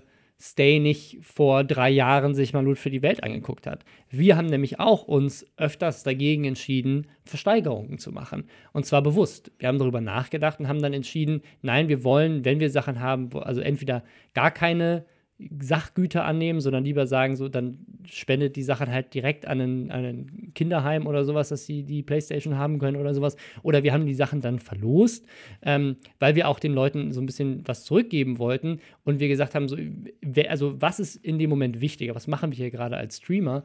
Wir sorgen dafür, dass mehr Leute diesen Stream gucken, mehr Leute spenden. Was bringt uns mehr? Eine Playstation für 500 Euro zu, ver zu versteigern oder 100 Leute dazu zu bringen, sich diesen Stream anzu anzugucken, die, die alle 5 Euro spenden und dann noch was Gutes getan haben, ähm, anstatt dass einer 500 Euro ausgibt für so eine Playstation. Ähm, war uns eher, haben wir eher gesagt, sagen, es ist wichtiger, mehr Leute zu erreichen, mehr, mehr auch diesen guten Gedanken nach außen zu tragen ähm, und vielleicht auch dem einen oder anderen was Gutes zurückzugeben, indem er das Ding gewinnen kann, weil Versteigerungen, das kommt mir auch dazu, auch nochmal ein komplexes Ding sind. Ja. Wie du das steuerlich machst, wo du die Sachen verkaufst, ähm, inwiefern das dann äh, irgendwie ein Sachgut ist, den du als geldwerte Leistung von dem Sponsor erhalten hast und so weiter. Das ist alles ein reger, komplexes Thema. Ähm, dazu kommt das Thema Verein. Äh, wir haben 301 Bus als Verein eingetragen. Das ist ein Riesen-Act. Einen Verein einzutragen und auch einen Verein zu, zu leiten, korrekt, ist mega komplex. Würde ich Leuten, wenn sie keinen richtig guten Grund haben, einen Verein zu machen, nicht unbedingt empfehlen. Loot für die Welt ist bis heute kein Verein weil es einfach ein richtig komplexes Ding ist, weil wir es nicht, nicht nötig haben. Und auch wir haben in den ersten drei Jahren, in denen wir Loot für die Welt gemacht haben, das Geld nicht über, einen, äh, über so einen Spendendienstleister gemacht, sondern über so einen Service wie Tipeee. Kann, kann sogar sehr gut sein, dass es Tipeee-Stream war. Ich weiß es nicht, weil ähm, das alles über, über LeFloid lief damals. Ähm, aber da war es, da auch da haben wir uns mit diesem Thema rumgeschlagen, dass wir zum Beispiel keine Spendenquittung ausstellen konnten. Haben das dann auch immer transparent gesagt, natürlich. Ähm, aber das, äh, das war ein Problem, mit dem wir uns rumgeschlagen haben. Und Leute wie Better Place, mit denen wir jetzt auch arbeiten, die sind auch erst später auf diesen Zug aufgesprungen, dass es diese Möglichkeit gab und dass sie das integriert haben mit Streaming. Ähm, und die sind jetzt ein super Partner. Und das Ding ist, und das ist so ein bisschen der, Vorwurf, glaube ich, von, von Stay auch, ähm, Wir haben all diese Fehler schon gemacht, die die Leute gemacht haben mit Dude für die Welt. Damit, damit Wo jemand das, anderes das, draus erst, leben das erste Jahr lang sind die Gelder einfach wirklich auf den PayPal-Account, auf die privaten PayPal-Accounts überwiesen worden und wir mussten das dann selber noch spenden. Was ein Rieseneck Was ist. ein ne? Rieseneck ist, weil du hast halt, ne, dann gab es das Problem, dass der PayPal-Account gesperrt wird, weil die denken, warum überweisen plötzlich 1000 Leute jeweils einen Euro, was soll das? Ist ja ein Problem, mit dem Streamer auch generell zu kämpfen Das muss doch auch steuerlich äh, Ähm, die, ja, die also Hölle ist ja, sein. Das ist ja auch abseits und dann, du kannst es da dann, dann am Ende spenden und so. Also auch da, ähm, also steuerlich ein Riesenthema, Spendenquittung ein Riesenthema. Auch wir haben diese Probleme gehabt. Wir waren aber halt auch eine der ersten, ähm, uns gab es sogar schon vor Friendly Fire. die jemals gespendet Ähm, haben auf der Welt. Nein, die so einen, so einen Twitch, YouTube, Livestream-Ding gemacht haben Mhm. Aber in Deutschland im, äh, auf großer Skala. Ähm, gab sicherlich auch andere Streaming vorher, aber die hatten sicherlich ähnliche Probleme. Aber fällt dir mal auf, ihr macht einen äh, äh, Spendenstream, boom, Friendly Fire. Wir machen einen Podcast, boom, alle anderen Podcasts. ist, wir haben alles erfunden, David, das Internet auch. Alles erfunden, ja. Ja, deswegen auch, auch also das, das waren alles Probleme, mit denen wir zu kämpfen haben. Natürlich ist es ein bisschen die Frage, müssen andere Leute noch dieselben Fehler machen, obwohl es inzwischen Dienstleister für Better Place gibt. Aber eine Sache, die State zum Beispiel nie gesagt hat, glaube ich, bis heute in allen Videos, die ich von ihm gesehen habe, er sagt ja, Tippy Stream ist scheiße, weil die nehmen ja Gebühren. ja. Und Macht Better Pla- Place nicht auch? Better Place, ja. Better Place nimmt auch Gebühren. Und wa- was wir halt seit Anfang an machen, das machen wir seit dem allerersten Nur für die Welt. Wir Zahlt die selbst. zahlen alles, was an Kosten entsteht, aus eigener Tasche. Und das ist unsere Spende. Wir spenden, äh, abseits davon, dass wir natürlich auch noch mal ab und zu immer wieder Geld spenden. Zum Beispiel Frodo, der dann noch mal 5 Euro spenden wollte und dann 500 aus Versehen gespendet Was, hat. Er wollte 5,00 eingeben, hat dann mal schnell mal 500 gespendet. Flo spendet ja Tausende Euro jedes Mal. Ähm, aber genau, also das, das, ähm, genau wir, wir tragen die ganzen Kosten, die entstehen äh, und natürlich auch noch Sponsoren, die dann dazukommen und auch noch äh, Kosten tragen. Aber das ist ein Thema, mit dem wir uns über Jahre rumgeschlagen haben auch immer noch rumschlagen, ähm, wie man gut mit Partnern zusammenarbeitet in, in dem Bereich und sind sehr glücklich mit Better Place, aber auch da, ich glaube, 2,5 Prozent von allem Geld, was da ankommt, das heißt, bei mehreren hunderttausend Euro äh, sind das mal schnell 5, 7.500, 10.000 Euro, die da, äh, die da gezahlt werden müssen. Das heißt, mit deinem Hintergrundwissen, wie würdest du diese Nummer jetzt um äh, ähm, Streaming with Hard und Also ich äh, habe keine Ahnung. Es, einschätzen? es kann natürlich immer noch sein, dass die Gelder veruntreut haben, weil bei Better Place ist das natürlich um einiges schwieriger, beziehungsweise geht gar nicht, weil Better Place einfach ein Verein ist, die nehmen das Geld ein und spenden es Mhm. einfach weiter. Ähm, bei Tippy Stream landet das Geld auf einem privaten Konto und was da mit dem Geld macht, Weiß passiert, weiß niemand. Es sei denn natürlich, du kannst eine Spendenquittung, Spendenquittung vorweisen und die Deutsche Krebshilfe sagt, ja, das Geld ist bei uns auch angekommen. Aber ich habe irgendwo Ähm, gelesen, dass das die deutsche äh, Krebshilfe sogar gesagt hat das haben. gesagt. Es gibt Ja. auch diese Urkunde, ja, und so weiter. Aber ne, es ist äh, auf jeden Fall, das ist halt so ein Ding. Nur die Jungs, ja, die hätten es sicherlich besser machen können, aber aus meinem Blickwinkel, ohne dass ich, ich aus me meine persönliche Sicht ist, das war eine gute Sache. Die haben über 70.000 Euro für die Deutsche Krebshilfe gesammelt, hätten sicherlich dieses Jahr auch noch weitaus mehr gesammelt. Und Stay hat genau das gemacht, was du nicht machen sollst. Er hat Fragen gestellt, öffentlich, auf die er nicht die Antwort wusste, die einen anschuldigen Beigeschmack hatten, anstatt dass er erstmal sozusagen dem Thema nachgeht. Nicht Ja. auf Twitter und nicht auf YouTube, sondern vielleicht direkt mit den Organizers, direkt mit den Sponsoren im E-Mail-Verkehr, um dann, weil wenn er dann was Geiles aufdeckt, dann hast du auch direkt die Beweise. Ist ja ein viel geileres journalistisches Video. Ja. Das ist, glaube ich, das Erste, was du als Anwalt lernst, ist, stelle in einem Verhör nie eine Frage, zu der du nicht die Antwort kennst. Ja. Ähm, und das ist, gilt als Journalist eigentlich auch so, wenn du eine Recherche machst, würde ich sagen, dass du, Ja. wenn du, ist ja viel geiler, wenn du das ganze Ding so von Anfang aufrollen kannst und dann kommen die ganzen Beweise. Es gibt zwei Arten, so einen Text zu schreiben. Entweder zu sagen, das ist der Fakt, oder eine Frage zu stellen, die einen Fakt äh, Ja. impliziert, die, die, wo dann aber der, der Leser auf jeden Fall davon ausgeht, dass Ja. du die, diesen, diese Antwort auch liefern kannst, oder du lieferst sie halt direkt im Te Text. Aber wie gesagt, das, was er hier gemacht hat, ist unsauber dann einfach. Und es ist schade, Ja, wenn es und die Jungs waren auch unsere, muss man dazu sagen. Also ich würde Ja. jedem empfehlen, äh, Charity ist ein super, super Ding. Ähm, macht, wenn ihr das machen wollt als Stream, macht das mit einem Dienstleister wie Better Place, die ein eingetragener Verein sind und mit denen man auch einen professionellen Partner an der Seite hat, der auch nach außen einem hilft, professionell aufzutreten. Und das ist das, ist das Wichtigste. Ähm, aber darüber hinaus, äh, Ja. ja. das sind halt junge Kids gewesen, die was Gutes machen wollten. Das ist ja ganz oft so bei YouTubern und Streamern. Dass das, Casey Ja. Neistat hat es ja gesagt. Das sind alles Idioten, keine Rocket Scientists. Ähm, so ist das auch auf Twitch. Äh, und das sind halt, die wollen was Gutes tun und ver verkalkulieren sich da ein bisschen, machen vielleicht den einen oder anderen Fehler ähm, und hätten das besser kommunizieren sollen, hätten das mit den Gebühren bei Tippy Stream besser kommunizieren sollen, dass da nicht alles, was da steht, auch ankommt. Aber es sind halt paar hundert Euro, die am Ende nicht ankommen. Ich verstehe nur nicht, warum man das Projekt dann jetzt beendet, denn äh, ihr habt, wie, wie du selber sagst, jahrelang Fehler machen müssen, weil die Fehler musst du eben machen, um daraus zu lernen Ja. und besser zu werden. Da dann gleich den Kopf in den Sand zu stecken, aber es war wahrscheinlich auch einfach schwieriger, wenn du so äh, dezentral organisiert bist und irgendwie nur so ein paar Kumpels, die sich über den Stream kennen, das dann irgendwie organisieren, da zerbricht sowas vielleicht schon mal schneller. Ja. Eine Sache, die wir vielleicht noch mal ansprechen müssten, ähm, ist äh, ein weiterer YouTuber, der dringend Geld braucht. Äh, der sucht keine Spenden, ähm, Mhm. So sondern er äh, macht es auf einem anderen Wege. Er kehrt aus dem Nichts zurück. Unser äh, geliebter Freund Alberto, ähm, das ist äh, einer dieser YouTuber, die dir erklären müssen, auch wahrscheinlich für die Zuschauer, die auf YouTube viel unterwegs sind, denn der macht seit zwei Jahren keine Seit Videos über mehr. zwei Jahren. Ich Über glaube. August 2016 kam das letzte Video auf seinem Kanal. Ja, das ist einer dieser, äh, den man üblicherweise so in so Videos findet, wie es die äh, Twins häufig machen oder Kuchen TV macht äh, gerne äh, neuerdings Videos, wo er sagt, so wie äh, YouTuber, die abgestürzt sind. Ähm, der Alberto war einer der, eines der Urgesteine. Das Also, war so ja, mit jeden Mr. Trashpack und mit Den äh, mit Außenseitern. den Außenseitern und Kelly und so war das einer der ersten, die so um 2011, 2012 herum Ja. plötzlich richtig nach oben geschossen sind mit Videos. Er hat halt so Sachen gemacht. Er hat, fing an mit Beatboxing, glaube ich, und hat dann so Sachen gemacht, so Sketche, hat viel mit sich selbst gesprochen. Also sein beliebtestes Format war, ich glaube, so Fragen mit O oder so. Ähm, irgendwie so ein, so ein, wo er mehrere Charaktere gesprochen Ja. hat und hat so Community-Fragen beantwortet oder Themen besprochen. Sehr oldschool. Also wirklich so ein bisschen wie bei, bei Super und oldschool, genau. Und, so, Und, ja. hat, aber dann fing er, ging, ging er über zu Raps und ist dann aber auch irgendwie so ein bisschen äh, in diese Schundecke abgedriftet, weil er dann, er war bei der Gang-Tour dabei, er ist dann Teil der Ja. Gang gewesen mit Melina Sophia. Also da hat, hat sich dann die, die Content-Quality-Spitze zusammengefunden und ist auf Tour gegangen und die war wohl unglaublich lächerlich. Er ist beatboxend auf die Bühne gegangen, andere haben einfach nur da gestanden und mit dem Finger gewackelt. Und ähm, dann hat er ein Video rausgebracht, äh, äh, zu Maxi King ähm, und hat dann äh, den großartigen Hit geschrieben: Ihr sagt Maxi, ich sag King oder andersrum. War auch eine geile Werbekampagne. King, Maxi King. Hätte man, zu, hätte man zu Burger King jetzt wieder aufleben lassen können. Ja, ja, genau. Äh, Burger King. So, und dann war er plötzlich aus. Er war also von einem auf den nächsten Tag weg, ähm, wollte sich wohl konzentrieren auf was auch immer. Musik, glaube ich Ich sogar, weiß es Weiß ich nicht. nicht, Man ja. hat von ihm nie was Er gehört. ist auf jeden Fall einfach zwei Jahre verschwunden, so äh, gefühlt. Und jetzt, diese Woche, kommt plötzlich ein Video. Und es Ja. ist ein Video, äh, genau dieses Format, wo er sich in diesen drei Rollen miteinander unterhält. Und da ist was, äh, da habe ich was Interessantes beobachtet, weil du das gerade sagtest, Oldschool.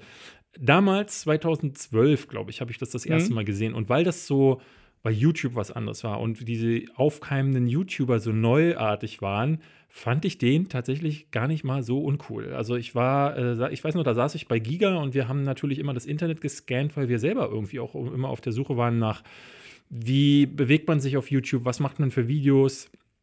Ähm, und fand das sehr interessant, wie der, ne, wie diese, diese, dieses, diese Sachen, die LeFloid und Iblali gemacht hatten, nämlich in die Kamera sprechen und hier mal stehen, mit dem Jumpcut stehen sie plötzlich woanders ähm, und dann unterhalten sie sich. Magic. Ja, ne, das also aber diese Art und Weise, wie diese Ja. Videos inszeniert waren und äh, dass er sich dann irgendwie mit drei Rollen und, unterhielt und so, da dachte ich so, ach, guck mal. Und jetzt habe ich das Video diese Woche gesehen und es war so eine Cringe-Attacke. Dieses Video fing an und ich dachte, Ugh! Und ich habe es nicht geschafft, das, den Anfang durchzugucken, weil ich dachte, das geht ja gar nicht mehr. Das ist einfach, die, die Zeit hat diese Art von Video Ja. Überfahren und überrollt. Und Ja, also heute ist es kein cooles Video, solange nicht 30 Zooms, Airhorns und geile Memes drin sind. in so, oh, jetzt, oh ja, und. Hallo, äh, hey, und Hey, hey, hey, ich, ich will auch du die ganze Zeit angeschrien schauen, so, yo, yo, yo, heute machen wir eine krasse Challenge, Prank, bam, bam, bam, Text kommt rein, bam, bam, bam, Meme kommt So, rein, bam, hier, bam, bam. äh, heute spielen wir eine Runde Fortnite. Äh, ich habe hier diese neue Waffe und ihr wisst ja, der neue Patch ist freigeschaltet worden. Und jetzt erstmal, wenn wir 10.000 Likes, wenn wir 10.000 Likes bekommen, dann, äh, dann, dann, dann haben wir äh, 9.000 Likes überschritten. Ich glaube, in fünf Jahren, wenn wir uns das angucken, äh, ist es jetzt schon cringy. Auch das ist jetzt schon cringy. Das ist schon cringy. Was ist, denn je, was ist denn jetzt der Standard, den man cool findet? Ich glaube eher so Casey Neistat, das ist so hochqualitative, aufwendige Produktion. Ich glaube, da hat das YouTube Original Programm, der Fakt, das Unternehmen da mitmachen und auch sowas wie Funk, zahlt da viel mit rein, dass einfach der Ja, Qualitätsstandard wir, wir, so gestiegen wir haben uns ja ist. die Tage erst darüber unterhalten, weil, ähm, ne, also du siehst es ja an vielen YouTubern, die es nicht mehr machen. Also Ja. es gibt ja eine ganze Zahl von, von Leuten und es sind hauptsächlich die Let's Player, die Leute, die mit Gaming-Content groß geworden sind und die über all die Jahre sich verweigert haben, sich zu entwickeln. Mhm. Ähm, wo sind so zum Beispiel Leute wie Tom Schaffel äh, äh, oder ähm, äh, die selbst äh, Leute wie Sarazar, über den haben wir Mhm. hier schon häufiger gesprochen, die, selbst die Pete Smiths äh, Jungs. Ähm, Pete hat äh, neulich erst wieder gesagt, dass äh, klassische Let's Plays einfach tot sind. Und die Leute, die nicht umgestiegen sind, die bekommen das zu spüren. Du siehst es aber an so Leuten wie Max zum Beispiel, mhm. an Hand of Blood. Egal, was der spielt. Neulich hat er sogar Siedler 3 gespielt. Jedes Video bekommt von dem ja. mindestens eine halbe Million äh, Klicks, weil das einfach so, die Leute wollen Charaktere, die äh, frisch sind und die, also die, ne, er, er, macht, er hat so seinen ganz bestimmten Stil ja. und die Dinger sind dann einfach gut geschnitten. Also der Adrian, der für ihn die Videos schneidet, der ist auch einfach, der, der kann das.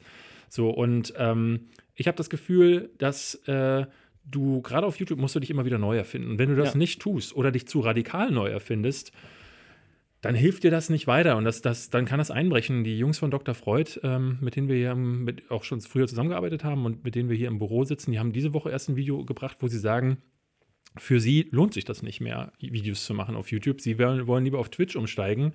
Weil ich habe ja halt auch hier schon gesagt, ich glaube, dass man auf Twitch äh, wahrscheinlich mit denselben Aufrufzahlen das zehnfache Vielfache, ja, ja, das, das sowieso. Also wenn du da eine zahlende eine Basis hast, aber ähm, ne, wenn du, wenn du sagst, so, okay, also die haben jahrelang ihre Random Game Facts gemacht und äh, ihre Top 10 und ich glaube, irgendwann hat, hast du dann alle Fakten erzählt. Und äh, ich glaube auch, dass du dann irgendwann nicht mehr in die Kamera gucken kannst und sagen kannst, oh, jetzt bin ich aber hier top motiviert, um euch zu sagen, Namco hat übrigens mal, sondern irgendwo spürt man auch als Zuschauer, dass da die Luft raus ist. Und ich finde, dann ist es auch wichtig, dass man sagen kann, ja, ich mach, jetzt, ich mach was anderes. Wir machen was anderes. Aber das, das finde ich ja so cool. Ähm, zum Beispiel ähm, bei einem, bei einem Phil Laude habe ich das, fand ich das ganz, ganz ja. toll.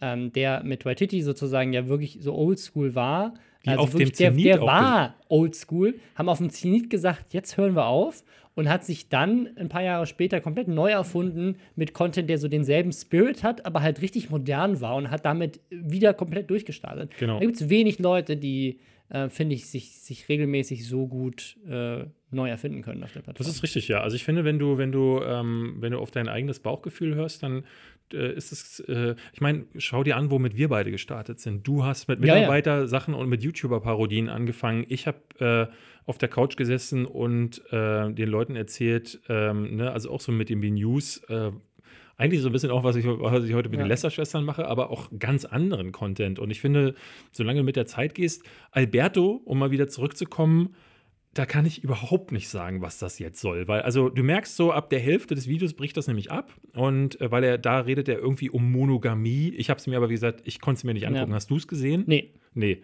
Äh, könnt ihr ja vielleicht mal reinschauen. Oder nicht. Ähm, da fängt er dann plötzlich an zu sagen, er hat zwei Instagram-Accounts äh, einer äh, ist neu und der andere ist einer, der heißt gar nicht wie er, nämlich Danny Rose. Auf beiden ist eher so verklausulierter Content, ähm, also so Leute mit Masken, äh, dann boxt er auf irgendwas, auf welche Sachen ein, dann beatboxt er und äh, es ist, super skurril.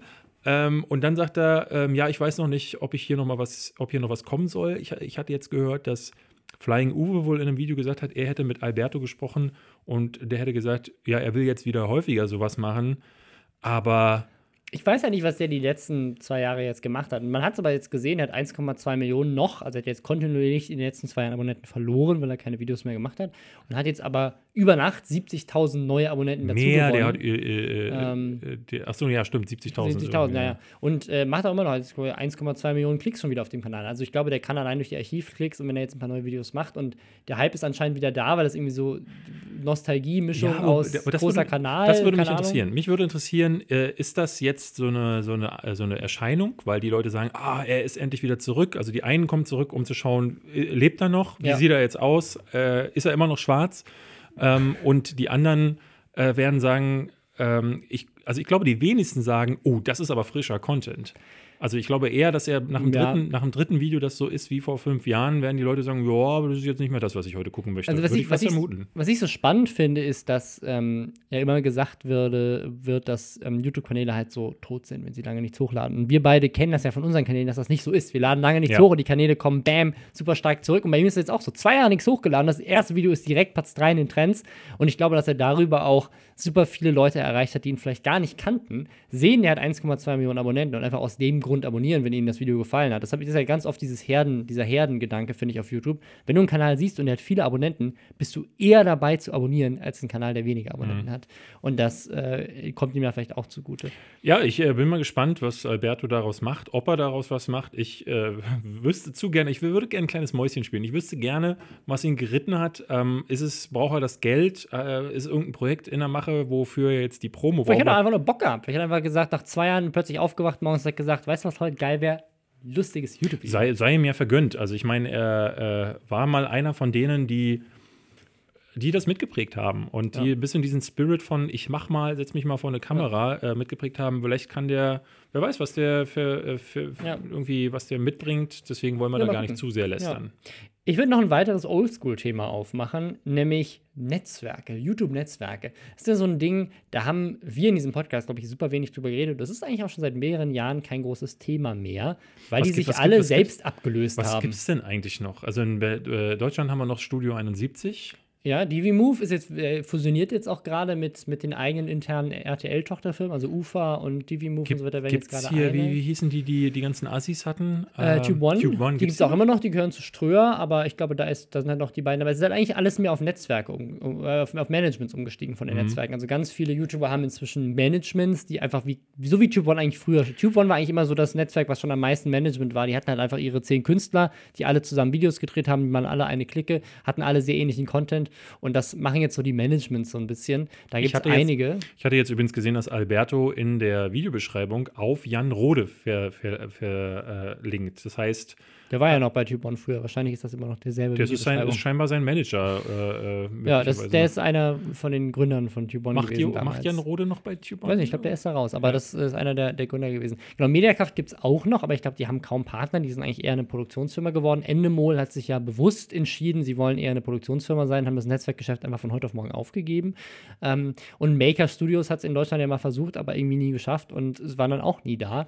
Du hast ähm, noch die Alliance. Alliance, genau, die gehören zu Webedia. Also die gehören, also ich glaube, alle Netzwerke, bis auf Mediakraft, die ja von äh, Gamigo gekauft wurden, äh, gehören alle zu großen Medienunternehmen. Genau. Ähm, und äh, die internationalen haben in Deutschland auch. es gibt auch diese Gaming Clerks, diese ganz kleinen Pau mhm. Media. Man muss halt Aber, halt dazu sagen, ne, ähm, dass diese Zeit, wo, äh, äh, also ich meine, sie haben ja meistens darauf aufmerksam gemacht, auf sich, jetzt mal abgesehen von den Skandalen, dass zum Beispiel in Studio 71 gesagt haben, komm, wir nehmen jetzt mal eine äh, Horde von YouTubern, die bekannt sind und äh, Robin Blase und David Hein, die ja. und stecken sie in die, in die Menschen. Ja. Oder machen sowas wie diesen Poker, diese Poker-Dinger. Oder machen, äh, äh, machen sowas wie die, das Netzwerk. Das gibt es halt gar nicht das mehr. Das gibt es gar nicht mehr. Schade. Keine Aktionen mehr, äh, die so ein bisschen größer sind. Studio 71 ist tatsächlich noch gehört zu den wenigen, die jetzt, äh, man, wo waren das neulich? Bei Assassin's Creed, glaube ich, mhm. wo sie halt äh, sehr viel Geld bekommen ja. und stecken dann Kelly und äh, äh, Uphone und Marcel Skorpion und genau, ja. stecken die zusammen in ein Video und mach, äh, karren die nach Athen und lassen ja. die was Großes machen. Ja, da bei der God of War-Kampagne, der ominösen, die im Podcast ja auch äh, besprochen. Nee, stimmt gar nicht. Wir wissen gar nicht, um welches Spiel es da geht. Ja, ich weiß, wovon redest du, ähm, oh. ähm, ja, es ist, äh, es, also es gibt, glaube ich, Unternehmen tatsächlich eher jetzt, die, die halt so durch, durch Funding solche Sachen machen. Weißt du, so wie, äh, keine Ahnung, Coke TV, wo dann halt mehrere Influencer da zusammenkommen. Genau. Aber es hat halt alles, dadurch, dass es so gebrandet ist, nie wirklich diesen Spirit von damals. Ach, Aber, bevor ich es vergesse, ja? eine Sache möchte ich noch okay. einwerfen. Es ist ja noch eine weitere Woche vergangen. Weißt du, wer der vierte bei Let's Cruise ist? Oh nein, ich habe es noch nicht geguckt. Sollen jetzt, Scheiße, wir guck, mal, jetzt, wir guck mal bitte live in der Sendung. Wir machen jetzt kurz eine Pause. Ich habe es nachgeguckt und zwar, die vier stehen fest. Es sind Lara Loft, Klängern hatten wir schon, Lisa Sophie Laurent und Peter Sweets. Ja, und wer hat gesagt, äh, bitte zwei Wochen zurückgehen und die Folge hören? Wer hat gesagt, dass Pete Smith wahrscheinlich äh, dabei sein würden? Ja. Ähm, also, das wundert mich jetzt tatsächlich ein bisschen, dass Peter bei sowas zusagt, aber. Ja, auch äh, Lisa und auch, und auch Klängern also, und auch Lara. Gut. Alles, ja. Aber das sind so. Äh, ja, das sind ich bin so sehr gespannt. Ich wünsche Ihnen alles Gute auf Ihrer Kreuzfahrt. Ja, das sind so Einzelideen, die so äh, immer mal wieder aufkochen. Meistens, äh, häufig passiert das ja so, dass. Das ist jetzt ein Management. Rewe zum Beispiel sagt. Ein Management ja. sagt entweder, hey, wir pitchen, oder ja. üblicherweise, und das ist eigentlich der hauptsächlichste Fall, dass irgendeine Marke sagt, nehmen wir mal Nivea, äh, geht auf eins der großen Netzwerke oder eins der großen Management zu ja. und sagt, hey, wir haben viel Geld, was machen wir? Ähm, und dann schlagen die ein paar Creator vor. Meistens pitchen sie gleich noch eine Idee mit. Und so entstehen dann solche Ja. Ideen mittlerweile. Also es ist nicht mehr so, wie dass die Netzwerke eigene Aktionen starten. Das finde ich echt schade. Ja. Aber du, das eigentliche Thema ist ja ein ganz Worauf ich eigentlich hinaus wollte bei dem Netzwerkthema ist, die Netzwerke haben jetzt endgültig so richtig äh, dicht gemacht, nämlich auch die ganz großen in den USA. Also bei Maker Studios gab es ja schon dieses Ding, die hatten diesen riesen Exit erst für eine Milliarde an Disney. Am Ende sozusagen war diese Milliarde dann doch an irgendwelche Konditionen geknüpft und am Ende waren es, glaube ich, 650 Millionen Dollar, die sie dann bekommen haben. Oh Was auch noch nein. immens ist. Also das sind Ja. Leute wie, wie ein, ähm, äh, wie heißt er Ich hier? glaube, äh, ga- ganz viele Epic Li- Rap Battles waren doch dabei. ähm, genau, Lisa, Lisa Nova, äh, wie hieß er denn hier, dieser Family-Blogger? Du, Ich bin in Amerika Äh, gar nicht äh, ja, firm. und äh, hier dieser Typ, der diese Pornostars interviewt hat.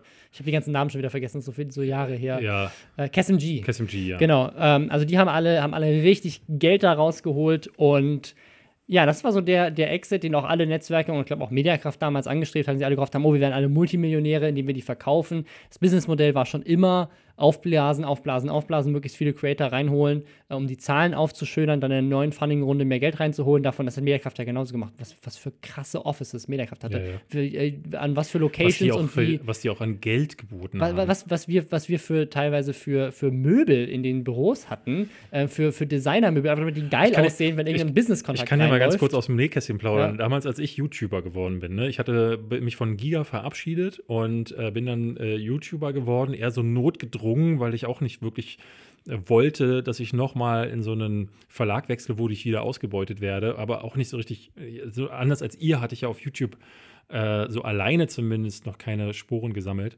Aber dadurch, dass Flo und auch Mr. Trashback damals ähm, den Kanal erwähnt hatten, ging der fast instant auf Ja. 100.000 Abonnenten. Und plötzlich wollten alle, alle Netzwerke mit mir reden. Alle. Also ich hatte Termine in einer Woche mit jedem Netzwerk. Und was da für Preise geboten wurden, da wurden mir Festbeträge pro Monat geboten. Und es, äh, es gab dann ein Wettbieten zwischen zwei Netzwerken, wo das eine sagte, komm, wir machen, wir zahlen hier 4000 Euro pro Monat. Und ich so, ja, hm, also ich, da müsste ich dem anderen Netzwerk jetzt aber Bescheid sagen. Ne? Aus, einfach aus Fairness. Ich bin ja keiner, der, hoch, Mhm. Ja. der dann hochpokert. Bin rüber, hab zu dem anderen Netzwerk gesagt, hey du, die wollen mir jetzt mehr bieten, deswegen ich würde dann, und die so, nee, okay, dann machen wir 5000 pro Monat.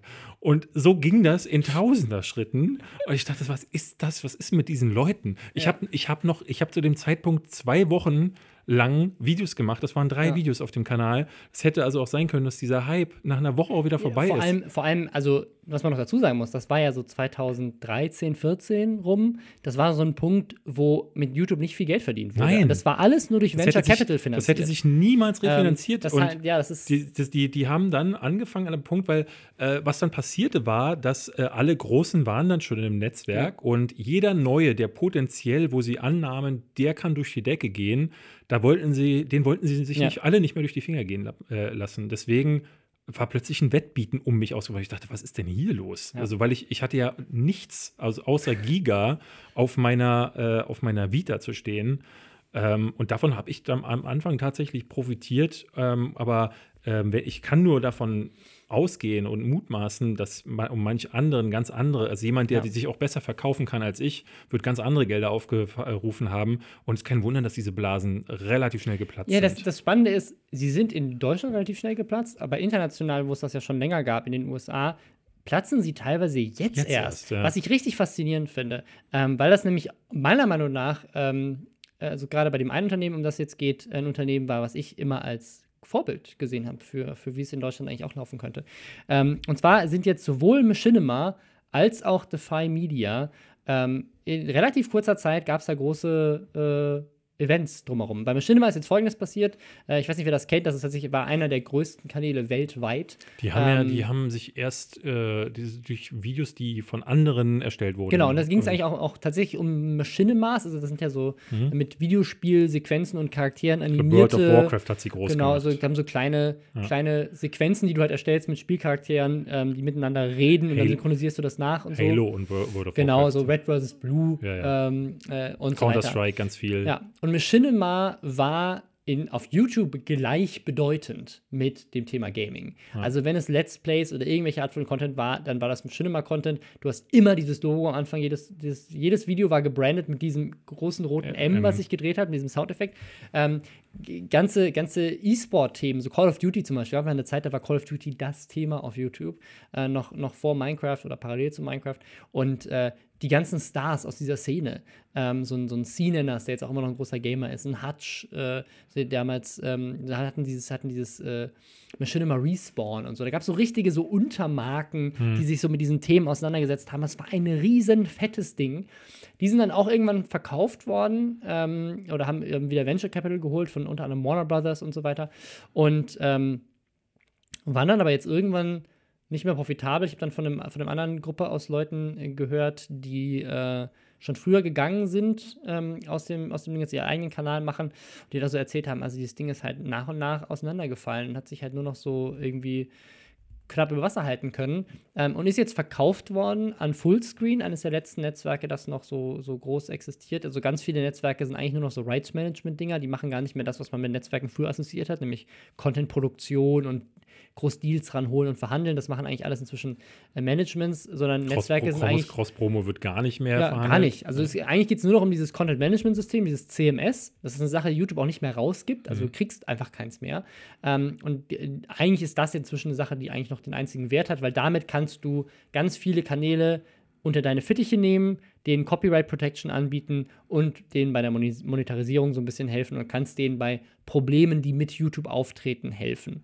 Ähm, und dieses, das ist so dieses, dieses CMS-Thema und das hat dieses Rights Management. Also das hat keine Ahnung, FIFA oder sowas. Die, die FIFA hat ein Problem damit, dass ganz viele äh, Videos hochgeladen werden von Fußballspielen, an denen sie die Rechte haben, also gehen sie zu einem Netzwerk. Gibt in Deutschland zum Beispiel auch eins Athletia, die kümmern sich um diese ganzen Sportthemen. Dann gehen die zu denen. Die ist, und, das, äh, und die sind Ex-Mediakraft, oder? Die Ex-Mediakraft, das haben sie irgendwann rausgekauft. Ähm, und die kümmern sich dann darum, dass halt all diese Videos geclaimed werden. Das ist eigentlich so der einzige Job, dass halt dann jemand sich darum kümmert und dass sie diese Möglichkeiten haben. Und dann vielleicht auch noch ein bisschen um Licensing und um Deals ranholen und so weiter.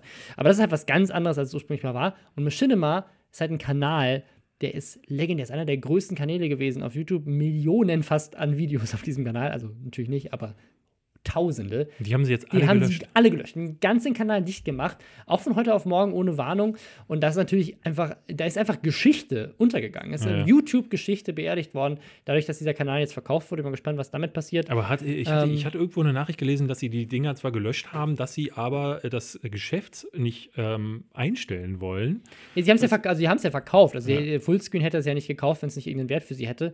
Ähm, ich denke mal, Teile davon, zum Beispiel Original-Content-Produktion oder ähm, irgendwelche äh, CMS-Sachen, die sie noch haben oder Marken, die jetzt sie noch irgendwie verhandeln im Gaming-Bereich. Vielleicht haben sie ja auch tatsächlich noch Gamer unter Vertrag. Das werden sie sicherlich weitermachen. Aber es sieht so aus, als wäre Fullscreen und Studio 71 sind so die einzigen zwei Netzwerke, weil Full, Studio 71 in den USA ist ja auch noch mal, das hat ja Pro7 Sat1 hat ja gekauft ähm, und das ist, das ist weg. Ähm, das heißt, so ist, früher gab es Big Frame, Maker, ähm, Defy, ähm, Cinema, äh, habe ich Fullscreen schon gesagt? Mit wem war denn das Studio fusioniert? Ähm, die, wie hießen die denn? Äh, boah. Ja, gute Frage. Ja. Egal. Ja, auf jeden Fall, wer jetzt nämlich noch pleite gegangen ist, äh, ist Defy Media. Ja. Und das fand ich, war eigentlich immer meiner Meinung nach das beste Beispiel dafür, wie ein Netzwerk funktionieren sollte. Ähm, weil die nämlich von Anfang an auf Original Content gesetzt haben. Ähm, die haben, also zumindest das, was dann später Defy Media wurde, haben damals Smosh gekauft. Mhm. Ähm, mit, mit Venture Capital habe ich immer gedacht. Ähm, jetzt stellt sich raus, sie haben tatsächlich Smosh damals für 0 Euro gekauft. Was? Smosh hat damals. Die waren doch der größte Kanal. Ja, Smosh war der weltweit größte Kanal. Und die haben diesen Kanal verkauft für 0 Dollar. Aber da muss es einen anderen Deal geben. Ja. Keiner ist so dumm. Also Aktien. So. Aktien an diesem Unternehmen. Ein Unternehmen, was aber halt nicht an der Börse gelistet war. Also du kannst diese Aktien halt auch nicht verkaufen. Hm. Das macht ja gar keinen Sinn. Beziehungsweise im Gegenteil, so umso mehr äh, Investoren reinkommen, umso mehr werden deine Shares ja auch Aufgeteilt. diluted, also äh, runterbewertet. Hast du weniger Anteile an der Firma. Ähm, und die haben kein einziges, also diese beiden von Smosh, die der größte Kanal waren auf YouTube, haben wohl nie einen Cent von diesem Verkauf gesehen. Und mit ihrem Namen haben die Kanäle wie Smosh Games aufgebaut und dieses ganze Unternehmen groß gemacht. Keinen einzigen Cent bekommen dafür. Krass. Das dachte ich. Ich dachte, die wären damit. ja unfassbar. Also mein Gedanke war, die haben mit Venture Capital diesen Kanal gekauft, was ich eine richtig smarte Idee Ja. fand. Man kauft sich einen richtig großen Kanal, den größten, nutzt deren Reichweite, um weitere Kanäle aufzubauen, wie Smosh Games, wo man dann sozusagen um die Marke herum Kanäle aufbaut. so wie Y-Play Genau. zum Beispiel. Und äh, also die, die Idee war gut und war auch solide, äh, weil es mit Smosh Games hat es ja wirklich funktioniert. Ich war ja sogar mal bei Smosh Games. Warst du damals dabei bei den Menschen? Ähm, Ich war mit Gronk, ah, nee, da war ich schon mit, wieder zu mit Hause. Gronk und Sarazar war ich in äh, bei, war, ich war auch bei Defy Media in deren Studio, was sie Ah. jetzt von heute auf morgen nicht gemacht haben. Wir haben da Smosh Games gedreht. Ich kannte auch Leute vorher schon, durch meine Zeit in LA, die bei Defy Media gearbeitet haben. Und äh, Defy Media zum Beispiel hat ja auch äh, Honest Trailer, ihr Screen könnt, Junkies und Ihr so könnt weiter. jetzt übrigens wieder einen Strich machen auf eurer Bingo-Liste, wenn äh, Robin äh, erwähnt, dass er mal in L.A. gewesen ist.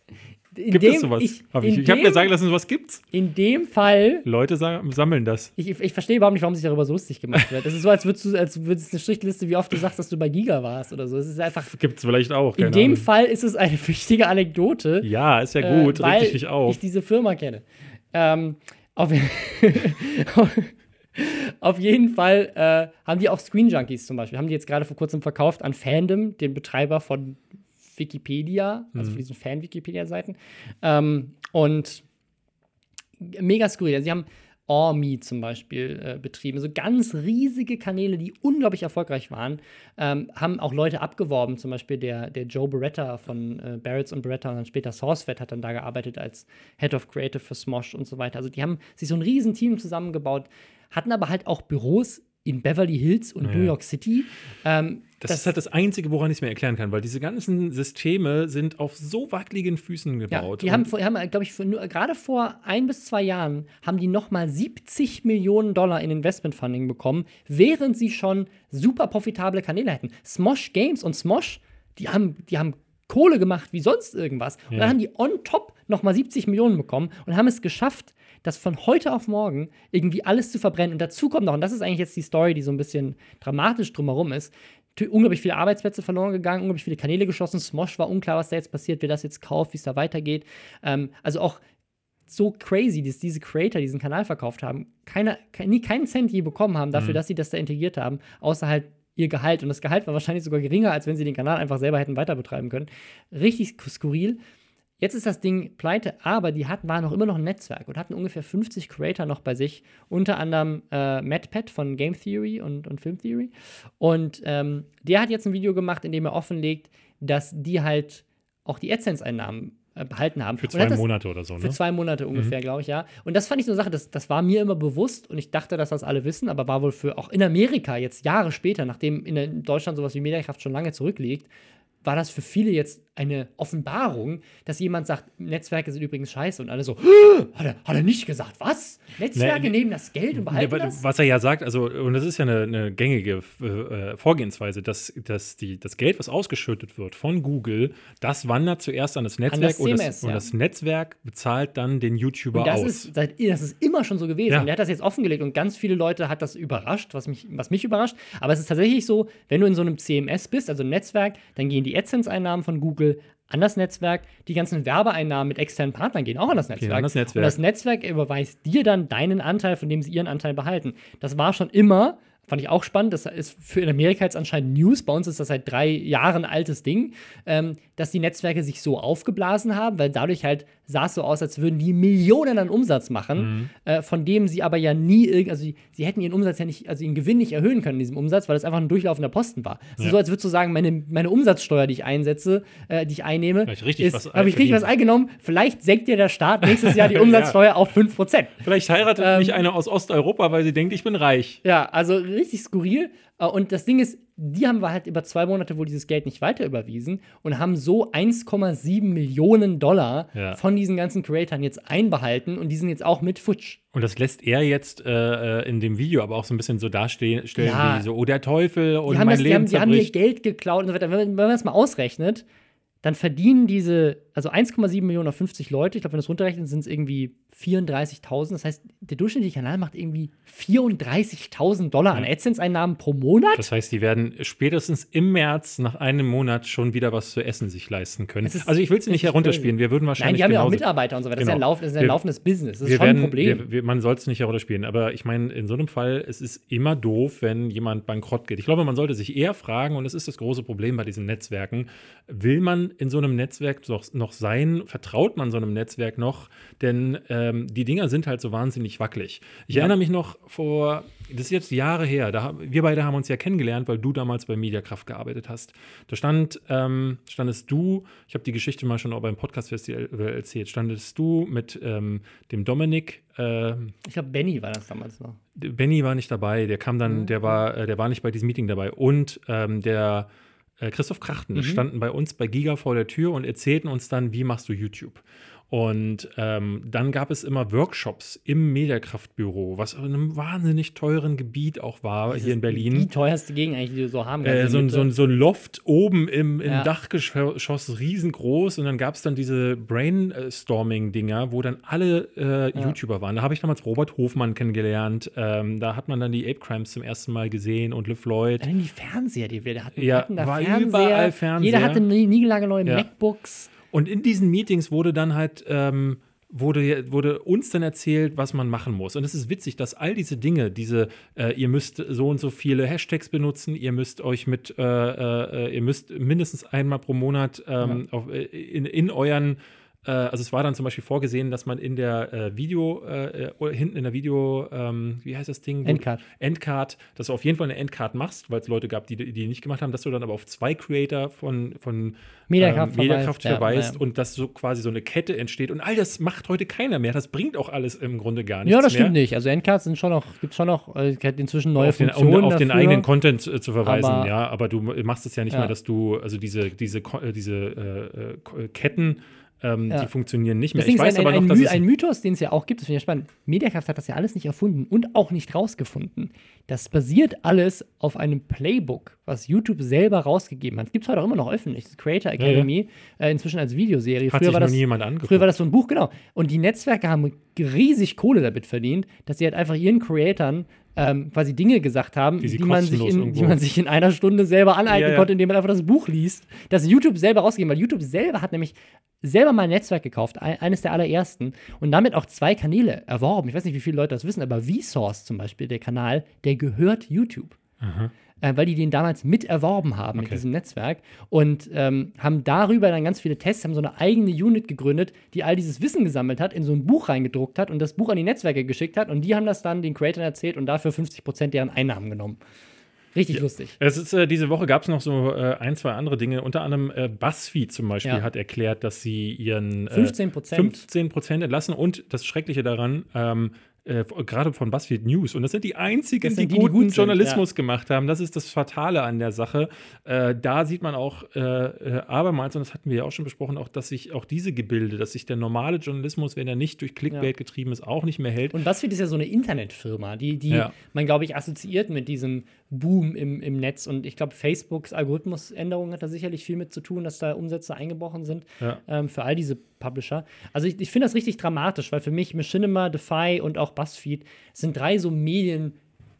Konglomerate. Als ich angefangen habe mit YouTube, als ich angefangen habe, äh, bei Mediakraft zu arbeiten und auch davor, ähm, darf ich nicht sagen, aber bei Philip DeFranco gearbeitet habe. Also das, da Warst du war- mal in L.A.? da war Das das, der, Frage, die da war mir das der Traum, David. Das war der Traum. Das war der dass man, Shit. Dass man irgendwann so ein Unternehmen aufbaut. Und das ist, um ehrlich zu sein, ist es für mich heute immer noch so ein bisschen der Traum, weißt du, aus mit Lester-Schwestern und mit, mit dem eigenen Kanal und so weiter einfach coolen Shit zu machen und mehr Leute Klar, einzustellen. klar, und, ja, ja, klar. und mehr Content machen zu können, indem man halt mehr Leute dabei hat. Vielleicht auch, vielleicht auch andere Leute, die man selber cool findet. Das fand ich ja so toll bei Mediakraft. Das ist auch eine positive Sache, dass du kleine Creator findest und sagst, ich finde deinen Shit geil und ich finde es schade, dass es dich bisher noch keiner entdeckt Ja. hat. Wir machen dich jetzt groß. Und das würde ich mir voll wünschen. Das hätte ich, hätte ich voll Bock drauf, solche Sachen zu machen. Es gibt ja heute noch unendlich viele äh, kleine, unentdeckte Kanäle, die man groß machen Ja, könnte. Julius Award war jetzt gerade. Die haben uns übrigens geschrieben, äh, dass äh, mindestens einer der Gewinner von dem Julius Award dadurch erfahren hat von den Lester-Schwestern. Das ist sehr schön, ja. Ja. ähm, ich wollte ja auch immer mein eigenes Magazin machen, ähm, aber der Journalismus ist ja genauso irgendwie am Ich finde das richtig schade, weil es also so ein Zeichen dafür ist, dass diese, dieser Traum von diesen eigenständigen digitalen Unternehmen dann doch nicht funktioniert. Gleichzeitig gibt es aber wieder andere Leute, auch in Deutschland, jemand wie Sallys Tortenwelt, die super erfolgreich ist, ein eigenes Business hat und äh, auch andere Creator, Leute, die halt dann so wie, wie ein Dena mit Spielkind und mit seinem, mit seinem eigenen Management halt einfach sowas in die Richtung gründen und ja. damit super erfolgreich sind. Also ich glaube, es geht schon noch auch, auch äh, in, in den USA gibt es ja Beispiele, zum Beispiel hier äh, Red Link, ähm, oder auch ähm, die Jungs von Rooster Teeth oder sowas, die ähm, erfolgreich immer noch ein Medienunternehmen führen. Inzwischen auch, gehören auch zu einem großen Medienkonzern, aber äh, machen das immer noch äh, sehr erfolgreich und äh, das, es geht. Es geht, aber es ist halt trotzdem so ein, der hinterlässt so ein komisches Gefühl, wenn solche Sachen versagen, finde ich. Wir müssen leider aufhören, weil ich los muss. Ja. Ähm, eigentlich hätten wir noch was sagen können zu den neuen YouTube-Richtlinien ähm, die verbieten jetzt nämlich tatsächlich offiziell, ähm, dass sie. Äh die verbieten es nicht so richtig, aber es, äh, Verschwörungstheorien oder Videos, die jetzt Verschwörungstheorien verbreiten, werden nicht mehr recommended. Genau, das wird jetzt nicht mehr, möglicherweise nicht mehr in den Trends aufpassen. Und ich wollte euch eigentlich noch einen Kinofilm bzw. eine Doku empfehlen, nämlich Fahren, Fahrenheit 11.9, der neue von Michael Moore.